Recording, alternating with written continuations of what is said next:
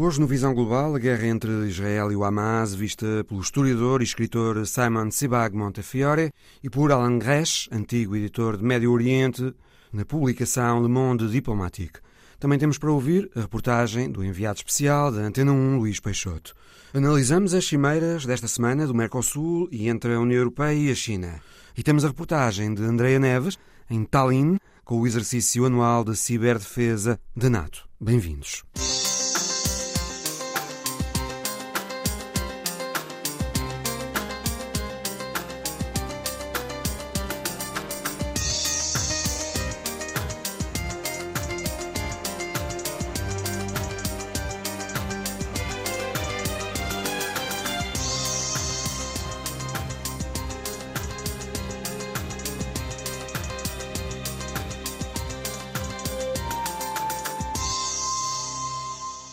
Historiador e escritor britânico best-seller Simon Sebag Montefiore veio à aula magna da Universidade de Lisboa para uma conferência da Fundação Francisco Manuel dos Santos sobre o mundo hoje. Veio também apresentar o seu último livro, O Mundo, uma história da humanidade, no qual conta a história universal desde a pré-história, com base no conceito de família. Famílias como os Medici, os Bonapartes, os Habsburgos ou os Rothschild, de quem, aliás, antepassados banqueiros do próprio Sebag Montefiore foram sócios, mas também família entendida num sentido mais lato. Simon Sebag Montefiore provém de uma família sefardita e há dois anos, numa entrevista, dizia que é português e que mal podia esperar para visitar Portugal enquanto cidadão. Foi precisamente por aqui que começou esta conversa com o Visão Global. Esta é a minha primeira visita desde que obtive o passaporte. Devo dizer que estou orgulhoso e até um pouco emocionado por estar em Portugal como cidadão português. Demonstra um grande coração, uma generosidade e uma elevação da parte de Portugal. Fale-me das suas ligações familiares a Portugal. Eu descendo de judeus portugueses, sou sefardita, sou de uma família que se estende por todo o mundo, uma família que é parte askenazi, que provém da Rússia, da Polónia e da Lituânia, mas a família do meu pai é sefardita e descende de judeus portugueses. Por isso, quando Portugal aprovou a lei da nacionalidade para judeus que provem as suas ligações ao país até há 500 anos, eu pude demonstrar essas ligações e pedi o passaporte. E hoje sinto-me muito feliz e honrado por me ter sido concedida a nacionalidade portuguesa. Simon, why did you decide to Por que decidiu escrever este livro sobre a perspectiva da família? This is a crazy idea. Um, it's, it's, it's a mad, insane project. Foi uma ideia doida, um projeto de loucos que, por alguma razão, acabou por resultar. É uma história do mundo, da idade da pedra à idade dos drones, numa narrativa única, envolvendo todos os continentes, todas as pessoas e todos os tempos. Mas sob a perspectiva da família? Sim, é contado através das famílias, mas o conceito de família é muito flexível. Pode ser a mãe e o pai, mas também pode ser um império, ou uma dinastia, ou um clã, uma religião. Há muitas definições de família e uso-as todas. Mas o verdadeiro ponto é o seguinte: há muitas histórias do mundo mas falta em quase todas o toque humano. E há muitas biografias, mas elas são quase sempre demasiado detalhadas. Por isso, o que eu quis fazer foi criar um novo tipo de história do mundo que tivesse a abrangência de uma história do mundo, mas com a intimidade de uma biografia e que fosse acessível a toda a gente. Não é preciso saber nada de história para ler este livro e pode ser aberto numa página qualquer. Claro que eu prefiro que comecem no princípio, mas também se pode começar no meio do livro. Diria que existem famílias influentes que governam hoje o mundo.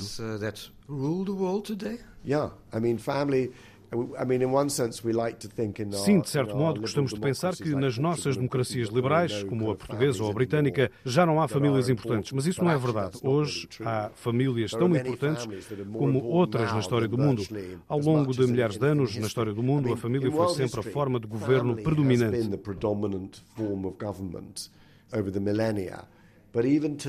E hoje as famílias continuam a ser muito importantes.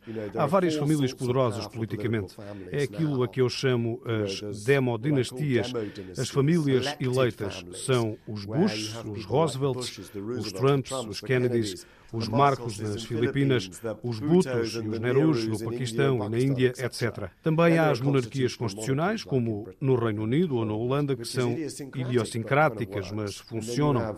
Depois há as monarquias absolutas, como na Arábia Saudita. E em todo o mundo há repúblicas que, na verdade, são monarquias. Isso é assim na maior parte de África. E o exemplo mais famoso são os Kims na Coreia do Norte, mas há imensos exemplos. Tem raízes judaicas e, claro, que segue com especial atenção o que se passa hoje em Israel e em Gaza. Aliás, tem escrito sobre isso. Qual é, na sua opinião, o principal objetivo da operação militar israelita? Repor a dissuasão? Repor a sensação de segurança? To restore deterrence? To restore a sense of uh, security? Bom, eu acho que estamos a viver um pesadelo. Isto deixa-me aflito. Eu escrevi uma história do Médio Oriente. O meu livro sobre a história de Jerusalém, na verdade, utiliza Jerusalém para contar toda a história do Médio Oriente. É uma espécie de livro complementar deste. A propósito, Jerusalém é o principal obstáculo à paz. Not the main one, but a huge obstacle. É um obstáculo enorme, mas não é o principal. O principal obstáculo é aquilo que ficou bastante evidente no dia 7 de outubro, ou seja, como é que os dois lados podem ter confiança um no outro se o que ambos literalmente pretendem é aniquilar o outro? Como é que se pode ter uma solução de dois Estados? Esse é o desafio. A questão de Jerusalém pode-se resolver.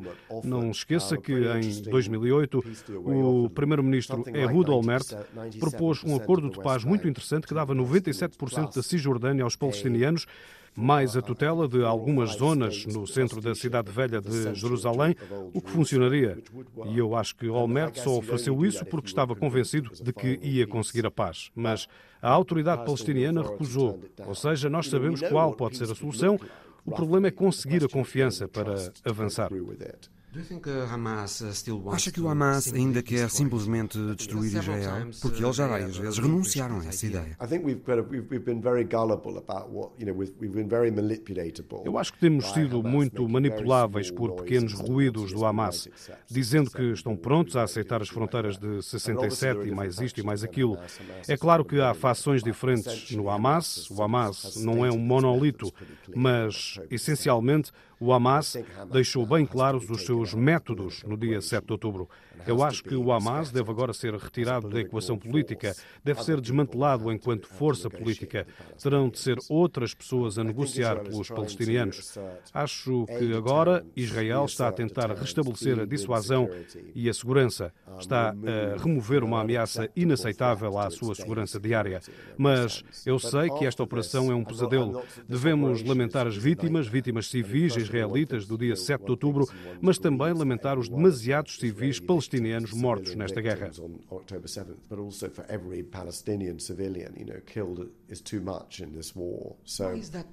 Por que é que, na sua opinião, este conflito nunca acaba e tem décadas e décadas? For decades and decades.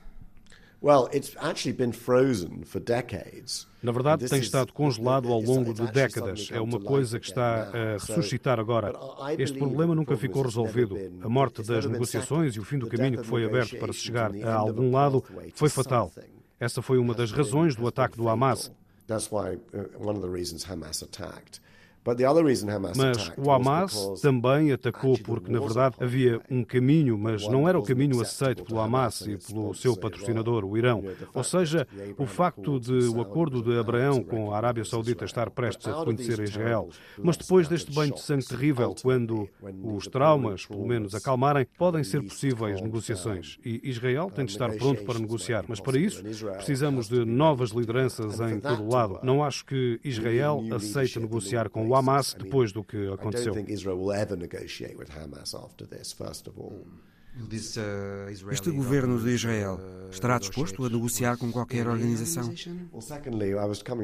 Era aí que eu queria chegar. Em segundo lugar, este é o pior governo de sempre em Israel. Não é só vergonhoso e inaceitável sob muitos pontos de vista, como também é muito incompetente. É um caos este governo.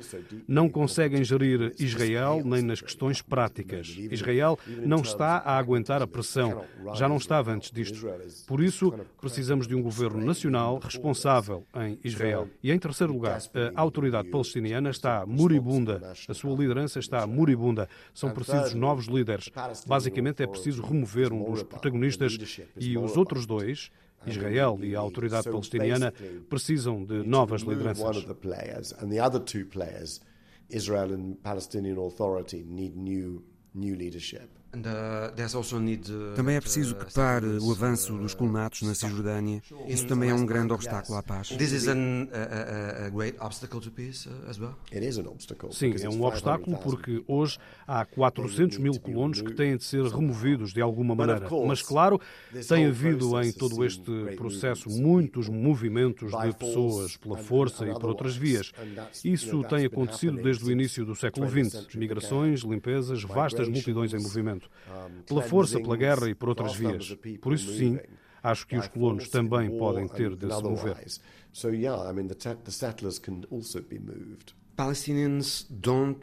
Os palestinianos não querem abandonar a ideia de um Estado palestiniano. Só vai haver paz na região com a solução de dois Estados?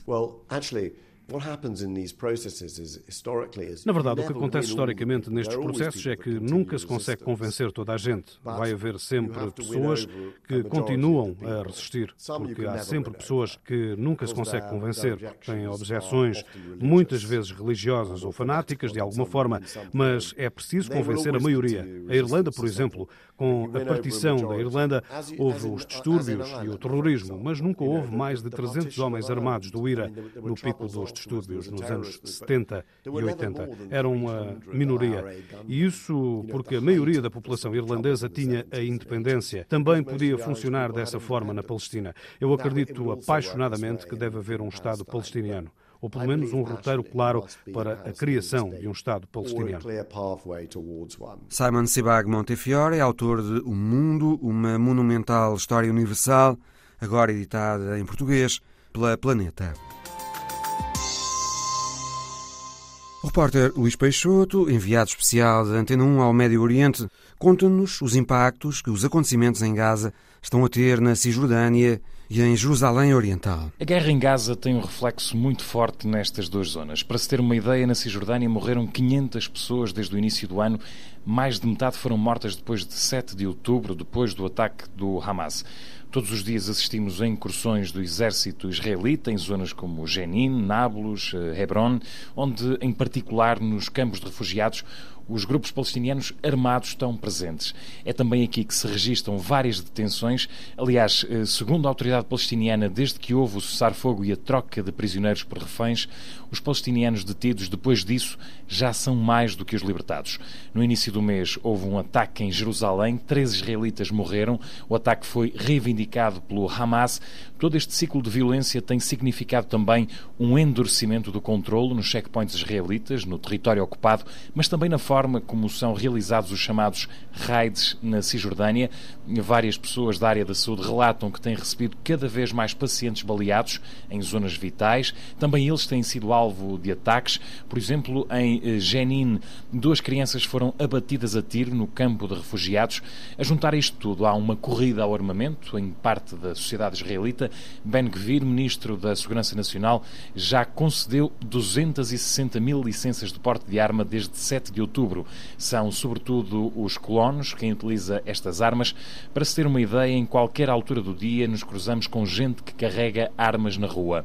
A violência dos colonos é também outro problema e já mereceu um aviso norte-americano de que serão aplicadas sanções a quem minar a paz na Cisjordânia. Foram as palavras utilizadas por Anthony Blinken, o secretário de Estado da administração Biden. Outra coisa que tens testemunhado, Luís, é a descrença dos palestinianos relativamente à autoridade palestiniana. Sim, o que os palestinianos vão dizendo é que a autoridade palestiniana está moribunda. Desde o início da guerra, o presidente Mahmoud Abbas tem-se limitado a condenar a ação israelita e pouco mais.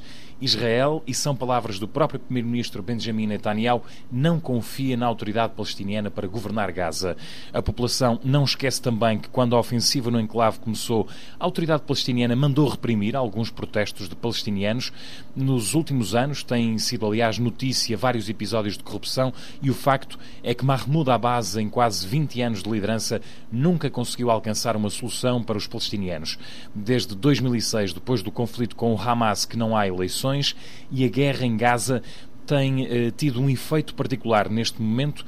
Todos os braços armados das forças políticas, seja do Hamas, da Fatah, a Jihad Islâmica ou as FPLP, formaram uma espécie de coligação para combater Israel, não só em Gaza, mas também para se defenderem na Cisjordânia. O facto de ainda haver reféns nas mãos do Hamas tem algum impacto na forma como os israelitas olham para esta guerra? A opinião pública israelita dentro do país eh, divide-se. Há quem defenda um cessar-fogo, há quem defenda que o governo deve prosseguir a ofensiva em Gaza, independentemente de conseguir ou não trazer os reféns com vida, e há ainda quem exija simplesmente um regresso à mesa das negociações, com uh, o objetivo principal de trazer os reféns. As famílias um, dos reféns, através do movimento Bring Them Back, tragam-nos de volta, têm exigido isso de Netanyahu, mas uh, para já, quer o discurso de Israel, quer o discurso do Hamas é taxativo nas posições. O grupo palestiniano diz que não há mais negociações enquanto Israel Israel não libertar todos os palestinianos das prisões e enquanto não parar a guerra no enclave, Netanyahu continua determinado no objetivo de destruir o grupo islâmico. O repórter Luís Peixoto, enviado da Antena 1 ao Médio Oriente. O correspondente José Manuel Rosendo conversou em Paris sobre o atual momento do conflito israelo-palestiniano com Alain Gresh, ativista do nacionalismo palestiniano, ligado ao Partido Comunista Francês, Alan Gresh é jornalista, escreveu dezenas de artigos sobre o mundo islâmico e o mundo árabe nos sites Oriente 21 e África 21 e no Le Monde Diplomatique, publicação na qual foi editor até 2015 e com a qual continua a colaborar. Escreveu no Le Monde Diplomatique que, entre os escombros fumegantes deste enclave, cresce a próxima geração de combatentes palestinianos, mais determinada do que a anterior, com o coração cheio de raiva e alimentada por um ódio inextinguível. É impossível acabar com o Hamas. A questão não é acabar com o Hamas. O Hamas é hoje a expressão do falhanço do processo de paz. Não podemos esquecer que a chegada do Hamas ao poder em Gaza, quando ganhou as eleições em 2006, não nasceu do nada. Resultou, primeiro, do envolvimento da Fatah na diplomacia ter falhado. E quando um caminho falha, o caminho da oposição aparece como credível. Acho que isso foi uma das coisas que deram notoriedade ao Hamas. A questão é que o terrorismo não nasce do nada, nasce do impacto impasse político. Nasce da ocupação. Aliás, é estranha a posição da comunidade internacional que há 20 anos que continua a defender a ideia de dois Estados. Mesmo os Estados Unidos fazem isso. Mas ninguém faz nada contra a parte que está a recusar isso. E a parte que está a recusar isso é claramente Israel. Enquanto não houver um Estado palestiniano, enquanto os palestinianos não tiverem direito à autodeterminação, vai haver grupos extremistas. Tenho um amigo israelita que me dizia há uns 20 anos: recusamos a Fatah e temos o Hamas. E se recusarmos o Hamas, vamos ter o Estado Islâmico, a Al-Qaeda ou outro qualquer. Israel diz que os palestinianos crescem no meio do ódio a Israel, mas os palestinianos e vemos na Cisjordânia, todos os dias são sujeitos à brutalidade da repressão israelita. É isso que gera o ódio, não é a ideologia. Recordo-me sempre da fórmula genial do general de Gaulle, que depois da vitória de Israel na guerra de 1967, disse Israel organiza nos territórios que controla uma ocupação.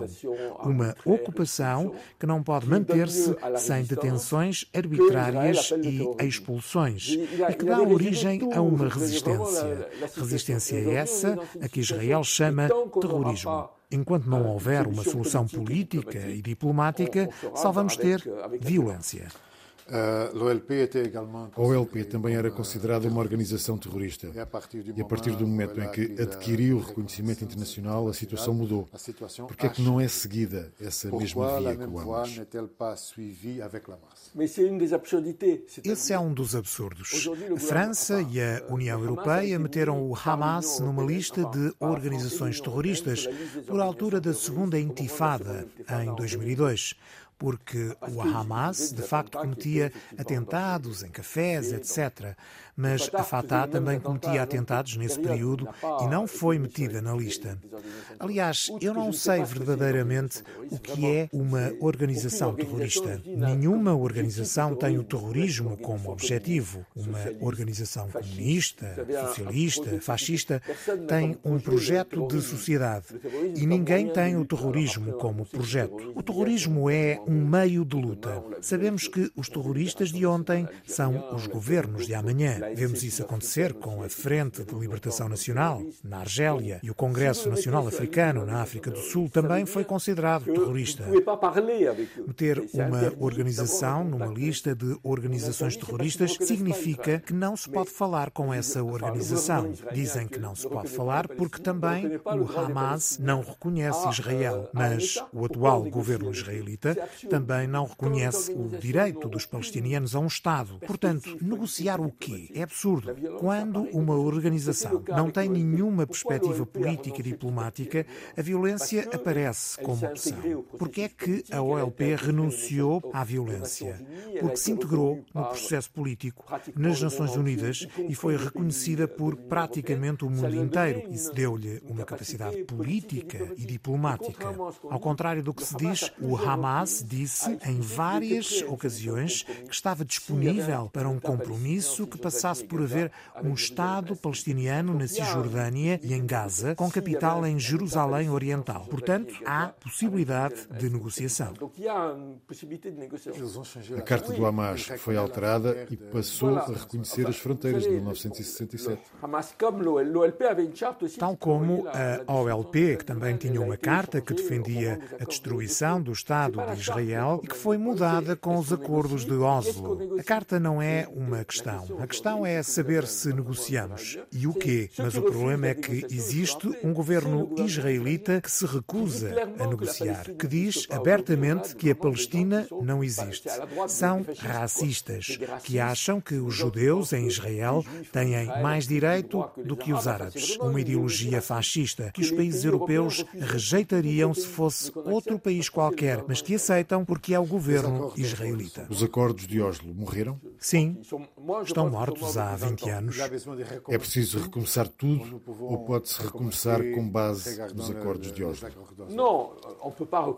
Não é preciso recomeçar tudo do zero, porque existe a autoridade palestiniana e há instituições. Mas é preciso também perceber porque é que o processo falhou. E uma das razões foram os colonatos. No momento em que os acordos de Oslo foram assinados, havia, fora de Jerusalém, 100 ou 120 mil colonos e hoje há 400 mil. Enquanto isso continuar, está-se a matar a solução de dois Estados. Os europeus recusam-se a pressionar Israel, recusam-se a fazer mais do que apenas condenar formalmente Israel. A cada três meses ouvimos uma declaração em francês contra a colonização. Mas o que é que se faz contra isso? Hoje, o território da Cisjordânia não é um território contínuo, é mais uma espécie de arquipélago de pequenas vilas e aldeias palestinianas rodeadas de colonatos e terras controladas pelos israelitas. Benjamin Netanyahu prometeu acabar com os acordos de Oslo. Como é que o Ocidente pode apoiar um governo israelita cujos dirigentes não querem falar da solução de dois Estados? Esse é o paradoxo. Os ocidentais não param de declarar solidariedade com Israel, mas Israel recusa a solução política e diplomática que os próprios ocidentais defendem. Não é o Hamas o principal obstáculo a uma solução política. É o governo israelita que diz abertamente que não quer um Estado palestiniano. Netanyahu mostrou nas Nações Unidas um mapa da região onde não consta a Palestina. Israel cobre todo o território e onde Israel tem relações com todos os países árabes. Um dos resultados, aliás, do que se passou no dia 7 de outubro foi pôr travão a toda a normalização entre entre Israel e os países árabes. Outro resultado foi mostrar que, se não se resolver a questão palestiniana, o que nos espera é ir de guerra em guerra. Por que é que o Hamas atacou no dia 7 de outubro? Atacou e matou civis, fez reféns, não havia alternativa na luta contra a ocupação? Quando falamos do que se passou a 7 de outubro, há, na minha opinião, dois aspectos. Há um aspecto militar. Eles mataram 350 soldados e tomaram o controlo de meia dúzia de bases militares. Portanto, foi uma operação militar, na qual foram cometidos crimes e ações que podemos classificar como terroristas, mas foi uma ação militar. Posso dizer que o objetivo deles foi recolocar a questão palestiniana no centro da diplomacia e da política e conseguiram. O outro aspecto era travar a aproximação de Israel aos países árabes. Também aqui tiveram algum sucesso. Portanto, há uma certa lógica na política deles. Obviamente devemos condenar as atrocidades que foram cometidas, mas se pensamos que as ações do Hamas contra civis são terrorismo, o que é que devemos dizer da morte de 15 mil civis em Gaza, dos quais 5 ou 6 mil são crianças? O problema, quando usamos esses termos, terrorismo ou massacre, é que isso é só a diabolização do outro. Se estamos do lado do direito humanitário internacional, é preciso que ele se aplique em todo o lado. O Hamas deve aplicá-lo e o que fez é, sem dúvida, passível de ser considerado um crime de guerra. Mas o que Israel fez depois do dia 7 de outubro e mesmo antes, a ocupação permanente da Cisjordânia em si é um crime de guerra. O Tribunal Internacional considera a criação de colónias um crime de guerra. Em relação a isso, só há silêncio. E como, é e como explica a posição europeia? É a má consciência depois do nazismo e da Segunda Guerra Mundial? Não. Hoje eu acho que se faz uma leitura diferente deste conflito. Uma leitura ligada à ideia de que a questão do terrorismo, a guerra contra o terrorismo, é a questão essencial. E associado a isto, a luta contra o Islão. Isso, em França, é evidente. Não podemos separar o apoio a Israel da campanha que é levada a cabo pela direita, pela extrema-direita e hoje também pelo governo, contra os imigrantes, contra os muçulmanos, etc. É a mesma base ideológica, se quisermos.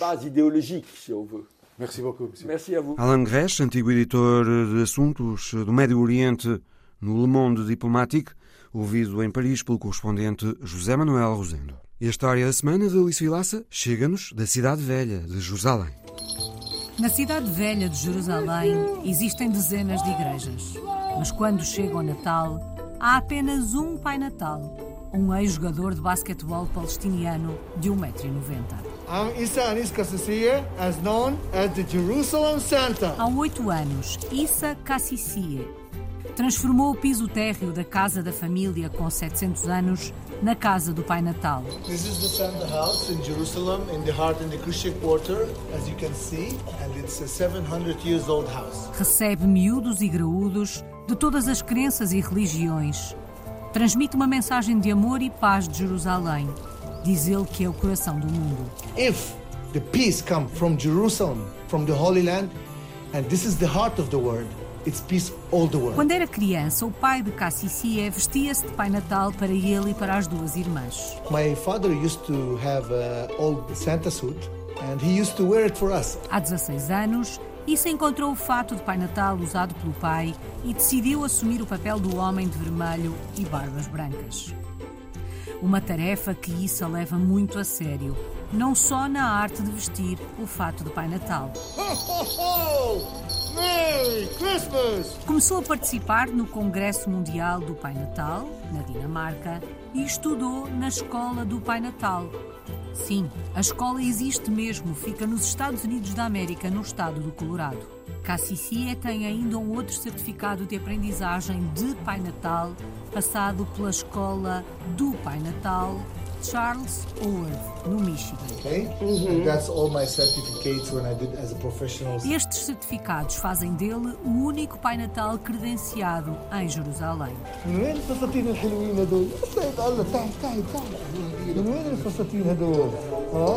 Para este nativo da Terra Santa, o segredo para ser um bom Pai Natal é simples: é ter sempre uma resposta às perguntas das crianças. Este ano, e com o conflito nas ruas entre Israel e o Hamas, Issé Kassissia subiu ao Monte das Oliveiras com vista para a cidade velha de Jerusalém.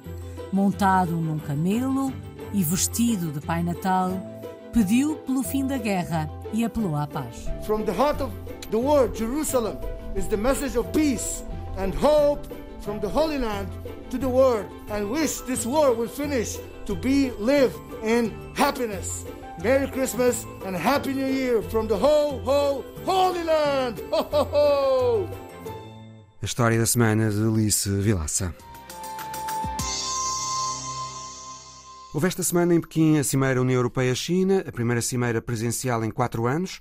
Houve também no Rio de Janeiro a Cimeira do Mercosul. E começando por aqui, Felipe Vasconcelos Romão, boa tarde. Lula da Silva não escondeu a vontade de conseguir fechar o acordo comercial com a União Europeia nesta cimeira. A verdade é que ainda não foi desta. Estamos a falar de um acordo que, se for para a frente, vai abranger um mercado de quase 800 milhões de pessoas, equivalente a 25% da economia global. Seria um acordo importante para ambos os lados? Olá, boa tarde. Seria um acordo muito importante. Não é por acaso que há décadas que se fala nesta possibilidade e também não é por acaso que este continua a ser o último grande espaço latino-americano que não está eh, abrangido por um acordo com a União Europeia e não é porque houve um conjunto de problemas estruturais na relação entre as duas partes e dentro do próprio bloco eh, latino-americano, ou seja, dentro do Mercosul. Entre a União Europeia e o Mercosul há a questão histórica da resistência, nomeadamente dos franceses, à assinatura deste acordo e de outros povos eh, e de outros Estados, aliás, eh, europeus. Do ponto de vista económico, eh, tenhamos em conta que, enquanto as outras áreas latino-americanas, as outras grandes áreas produtoras de bens agrícolas no, espaço latino-americano, como é a Colômbia, como é o Equador, como são as Caraíbas, como é a América Central, têm acordos, mas têm uma matriz de produção que não é idêntica à da Europa, nomeadamente à de França. No caso uh, do espaço mais a sul uh, da América do Sul, nomeadamente o sul do Brasil, a Argentina, o Uruguai, o próprio Paraguai em parte, produzem bens que, apesar das, das, estações alternadas em relação à Europa, produzem bens que são concorrenciais em relação à economia europeia e aos grandes produtores agrícolas da Europa. Ou seja, a resistência francesa não terá a ver apenas com questões ambientais, mas também com esse aspecto Eu diria que sim. da Eu concorrência que, eh, o, dos do ponto de vista do discurso, do dos discurso, mercados agrícolas. Do ponto de vista do discurso, a questão ambiental eh, é mais simpática de digerir e, e, e é mais popular. Eh, do ponto de vista prático, há uma dimensão de proteccionismo clara. E também há uma dimensão de proteccionismo no espaço sul-americano, nomeadamente por parte da Argentina, não em relação ao futuro presidente e não em relação a Macri, mas quando o peronismo está no poder, há uma propensão proteccionista que faz parte da própria matriz ideológica deste campo partidário. E agora vem a presidência paraguaia do Mercosul e o Paraguai diz que as negociações não continuam se não houver a flexibilidade necessária para avançar. Ou seja, o acordo com o Mercosul, o acordo comercial do Mercosul com a União Europeia está comprometido. Está, está comprometido e sempre esteve, porque há de facto estas questões estruturais que, apesar do discurso político, o têm mantido uh, uh, em suspensão. Portanto, na prática, não, não há um, uma, uma, uma boa vontade, uma boa fé das partes nas negociações que nos permitam ver e identificar um caminho no sentido da sua, uh, da sua implementação. No caso do, de, de Milley da Argentina, uh, Milley uh, é não contra um acordo com a União Europeia, mas é contra o Mercosul porque o considera um mecanismo protecionista. E, de facto, o Mercosul tem demonstrado que é um mecanismo protecionista, uma vez que tem a tal pauta aduaneira comum e há muito poucos acordos celebrados eh, entre o Mercosul eh, e outros Estados ou outras regiões a nível global. Portanto, a grande oposição de Milley não é ao acordo com a União Europeia, é ao Mercosul em si mesmo. E isto faz prever que nós tenhamos não só uma etapa de crise em relação a este acordo, mas também dentro do próprio Mercosul, uma vez que é um mecanismo bastante acarinhado pelo Brasil é acarinhado pelo Brasil justamente porque é algo que permite ao Brasil entrar na Argentina eh, de uma forma fácil e sem barreiras alfandegárias. E, portanto, nesse sentido, eh, o que vamos assistir é aqui um choque entre o Brasil eh, de Lula e o Argentina de Javier Milei, no sentido de tentar conferir algum destino ou não ao bloco em si mesmo, que é algo ainda mais grave e mais estrutural e mais dramático, digamos, do que só a relação Mercosul-União Europeia é o próprio Mercosul que provavelmente nos próximos meses eh, virá a estar em causa eh, em função de visões tão distintas entre Brasília e Buenos Aires. Entretanto, o Mercosul vai se virando para a Ásia. Agora, no Rio de Janeiro, foi assinado um acordo comercial com Singapura. Singapura. É o primeiro acordo que é celebrado em mais de 10 anos. Portanto, isso também é sintomático eh, da forma como tem havido um encerramento sobre si mesmo do Mercosul. Um, e há outro tema no que concerne a Ásia que é polémico também nesse contexto. É que o pequeno Uruguai, mercado de 3 milhões e meio eh, de, de, de, habitantes, de consumidores, mas com uma relação muito forte com a República Popular da China, que é hoje, antigamente, há 10, 15 anos, o Uruguai exportava sobretudo dentro do bloco e para a região, e hoje a República Popular da China é um parceiro fundamental, estrutural para o Uruguai. Ora, eh, o Uruguai está a tentar assinar por sua conta e risco, um acordo de livre comércio com eh, a República Popular da China. Algo que não é permitido caso o Mercosul continue a funcionar como tem estado a funcionar pelo que o próprio Uruguai está à espreita para perceber se no momento, se vai haver algum momento a curto ou médio prazo em que o Mercosul vai falhar, não por sua culpa, mas pela culpa dos dois parceiros maiores, se isto vier a ocorrer, o Uruguai está à espreita para poder acionar uma via unilateral na sua relação com o exterior do ponto de vista comercial. Em Pequim houve a Cimeira União Europeia-China e tudo na mesma. Sim. Chineses e europeus continuam sem conseguir resolver os problemas. O maior deles é o déficit comercial persistente eh, de que a União Europeia se queixa e de que a China beneficia. A União continua sem conseguir resolver aquilo a que chama concorrência desleal, nomeadamente as dificuldades de acesso das empresas estrangeiras ao mercado chinês. Sim, e sobretudo sublinhar que estas são questões essencialmente eh, na área em que a União Europeia tem competências quase próprias, podemos dizer. Ou seja, em que a União Europeia tem uma vida própria e uma capacidade de afirmação no exterior. Porque quando entramos nas questões políticas, política externa, de segurança, aí a, União Europeia já não tem a força que tem nestas áreas. E nestas áreas, tendo a força que tem, mais uma vez parece que não se está a sair do mesmo lugar na, na, na relação com a República Popular da China. Portanto, na prática, o Presidente do Conselho Europeu e a Presidente da Comissão Europeia estiveram em Pequim com palavras amáveis proferidas por Xi Jinping no que diz respeito eh, ao fundamental e aos grandes riscos que o mundo atravessa e ao fundamental que é o preservar a relação entre a Europa uh, e a China. Palavras amáveis e também avisos. A China avisa a Europa que nem pense em retaliar com medidas comerciais restritivas. Felipe, China e União Europeia estão numa espécie de equilíbrio delicado. Sim, equilíbrio delicado porque são dois parceiros incontornáveis um do outro. E este é o ponto fundamental. Apesar do grande discurso que houve no último ano e meio, ou quase dois anos, desde que começou a guerra na Ucrânia, relativa à necessidade da Europa recuperar uma dimensão industrial que perdeu há décadas, apesar de tudo isso, não se registaram ainda passos concretos, visíveis e efetivos no sentido de implementar uma estratégia que conduza à reindustrialização da Europa.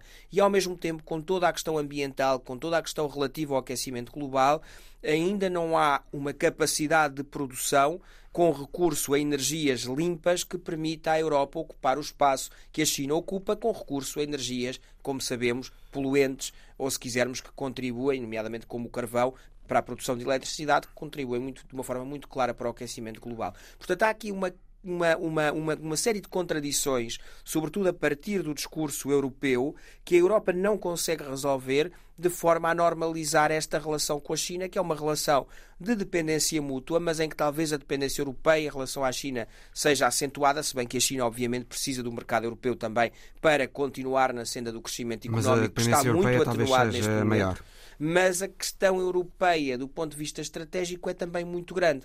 Portanto, uh, e a China parece não ter problemas consigo própria no que diz respeito àquilo que é a sua matriz económica, tem essa questão, apesar da ralentização do crescimento, uh, tem essa, está resolvida, digamos assim, consigo. É um país bem resolvido desse ponto de vista, apesar de ter consequências dramáticas, uh, a sua matriz económica, como é o caso da questão ambiental e do aquecimento global. Apesar disso, e a Europa, por outro lado, não tem essas questões resolvidas. Portanto, há contradições internas, nomeadamente no que diz respeito à questão da energia, à questão da reindustrialização, eh, à questão da, da redefinição do seu papel na economia global, que acabam por mantê-la na dependência da China, mas com um discurso de quem gostaria de estar menos dependente dessa mesma China. Filipe Vasconcelos Romão, obrigado. Obrigado. Realizou-se em Tallinn o Cyber Coalition 2023, o exercício anual de ciberdefesa da NATO. Estiveram reunidos 28 dos 31 países NATO, mais 7 países associados, um treino operacional que, ao todo, envolveu quase 1.500 pessoas, 170 na Estónia e 1.300 nos países que participaram, com o objetivo de treinar as capacidades de defesa em rede, coletivamente. Portugal foi um dos países que participaram no exercício e a Antena 1, o único órgão de comunicação social português presente a convite da NATO. A reportagem é de Andréa Neves. We have seen many security threats accelerate. We need to be prepared. Able to resist and quickly recover from any sort of cyber. Nos Estados Unidos, um ataque cibernético atingiu os radares de um aeroporto e obrigou a deixar em terra os aviões que iam levar ajuda humanitária a um país que recebia refugiados. No Japão, uma falha na rede deixou sem eletricidade toda uma região e inutilizou os geradores que alimentavam os armazéns de frio onde se guardam medicamentos essenciais para a resposta a uma crise sanitária. Numa cidade da Europa, um indivíduo encontra um dispositivo USB num banco de um jardim e decide ligá-lo ao computador para ver o que continha, sem ter o cuidado de desligar a internet ou de verificar se tem algum vírus informático. São cenários fictícios, mas podiam ser reais. E se fossem reais, qual seria a resposta? Foi o que se quis saber no exercício de ciberdefesa da NATO que se realizou em Tallinn, na Estónia. Um trabalho que é, sobretudo, um esforço de equipa, como referiu desde o início o comandante Charles Elliott, da Marinha dos Estados Unidos, o diretor deste exercício. A defesa cibernética é um esforço coletivo e de equipa. E uma das coisas de que gosto neste exercício é que não é uma competição, é sobre coordenação e colaboração. É também sobre a capacidade das nações comunicarem entre si, através dos comandos nacionais e também de comunicarem com a NATO e a NATO comunicar com essas nações. Isso é muito importante. Devia ser business as usual. Deve ser assim que fazemos as interações e é isso que tentamos treinar e melhorar aqui. Tentamos eliminar os impedimentos à cooperação. A cada ano estamos melhor. Ainda podemos melhorar? Absolutamente. E este exercício é uma ótima forma de fazer isso acontecer. O comandante conhece bem os representantes de cada um dos países presentes na Estónia. São controladores nacionais, dois por cada aliado e dois por cada país parceiro. Charles Elliott conhece-os, trata-os pelo nome. Luís. Luís é o Major Luís Canilho, militar da Força Aérea e engenheiro eletrotécnico. Ele e o Capitão-Tenente Carlos Gonçalves, engenheiro de armas e eletrónica da Marinha, foram os representantes de Portugal neste exercício. Ao todo foram 28 os aliados que participaram. Nossa participação aqui é uma participação que revela uh, a qualidade dos nossos, dos nossos militares e das nossas Forças Armadas, portanto, revela que estamos preparados, que somos um parceiro de confiança da NATO e dos, e dos restantes parceiros. Portanto, acho que é um motivo de orgulho o facto de estarmos aqui e esperamos continuar neste, neste processo. Aos controladores nacionais competia avaliar o comportamento dos centros de ciberdefesa nas capitais de cada país. Eles sabiam o que ia ser injetado na rede em forma de ameaça, mas os oficiais no comando das operações de ciberdefesa em Lisboa não tinham a menor ideia. Vai lá eu mesmo.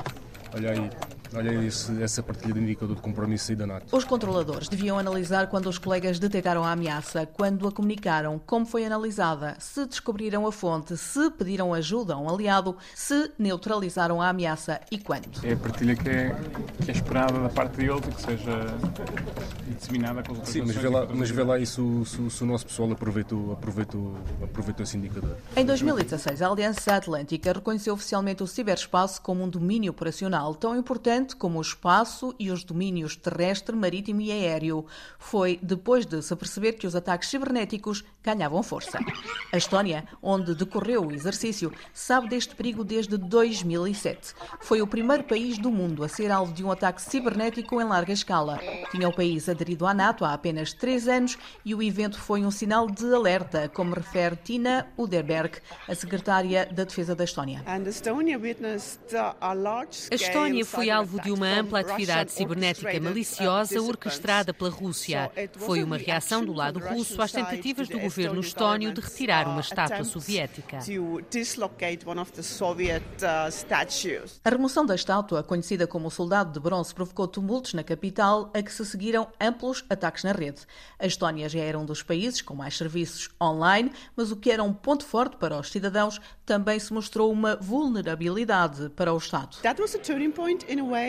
Foi um ponto de viragem para nós. Começámos a encarar a defesa cibernética como uma necessidade real e a levá-la extremamente a sério. Foi o que fizemos. Hoje é uma das nossas forças e estamos muito satisfeitos por poder participar nas atividades da NATO e partilhar a nossa experiência e até liderar algumas discussões nesta área, porque é muito importante. A guerra da Ucrânia veio sublinhar nos últimos tempos a importância de uma ciberdefesa forte e coletiva coletiva parece ser a palavra de ordem. É um esforço que as nações podem fazer em equipa, como refere o Major Luís Canilho. Uma das características do ciberespaço é o facto de, como já disse, é um domínio transversal, eh, que não tem fronteiras, eh, que está em, que está em constante eh, mutação, portanto não, não, não, tem, não tem um limite físico.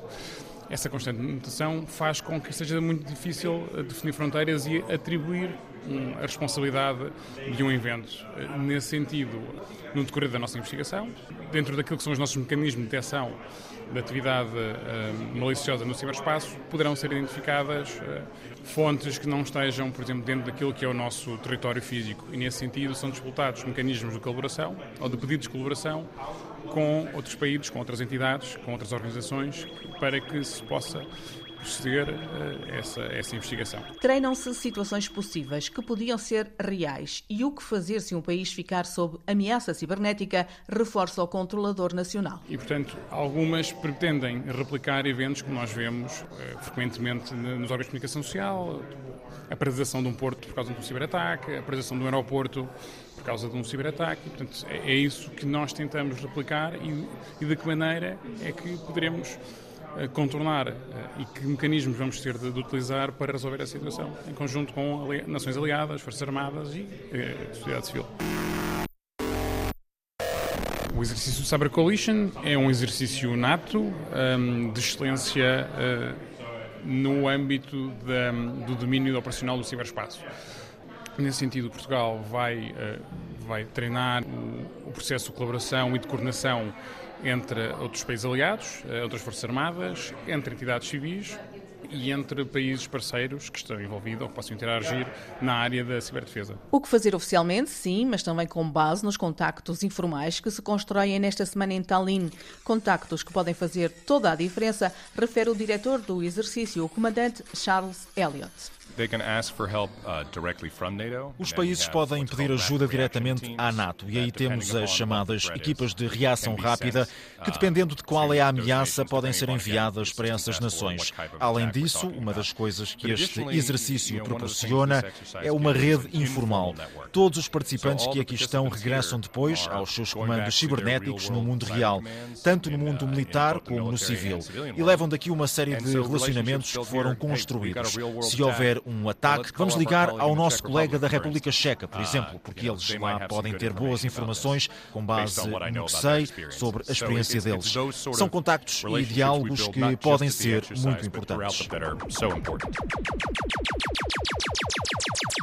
Em Portugal, as respostas aos exercícios surgiam da equipa do Comando de Operações de Ciberdefesa em Lisboa, onde o Major Luís Canilho é um dos militares destacados. O ciberespaço é um domínio transversal a todos os outros, mas que necessita de pessoal, equipamentos e técnicas, táticas e procedimentos para que possamos executar operações no ciberespaço em, em apoio aos, às operações militares. É essa a função, a principal função do Comando de Operações de Ciberdefesa, o conduzir, executar e planear as operações eh, no, no domínio do ciberespaço em apoio aos objetivos militares e que permita às Forças Armadas Portuguesas operar no, no domínio do ciberespaço à vontade. O Comando de Operações de Ciberdefesa tem cerca de 80 elementos dos três ramos das Forças Armadas. O objetivo é que possa vir a ter 150. A ciberdefesa é, é uma capacidade que tem vindo a crescer e, portanto, nós estamos a, a formar pessoal e estamos a criar essa capacidade. A última reestruturação do Estado-Maior-General das Forças Armadas identificou a necessidade de criação de um Comando de Operações de Ciberdefesa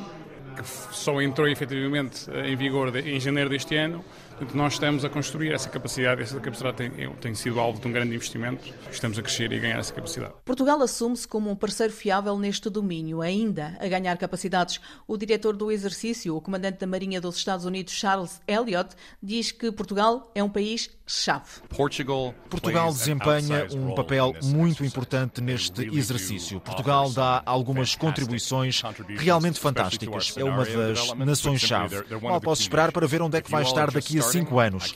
Tenho ficado realmente muito impressionado com a participação portuguesa ao longo dos meus dois anos aqui.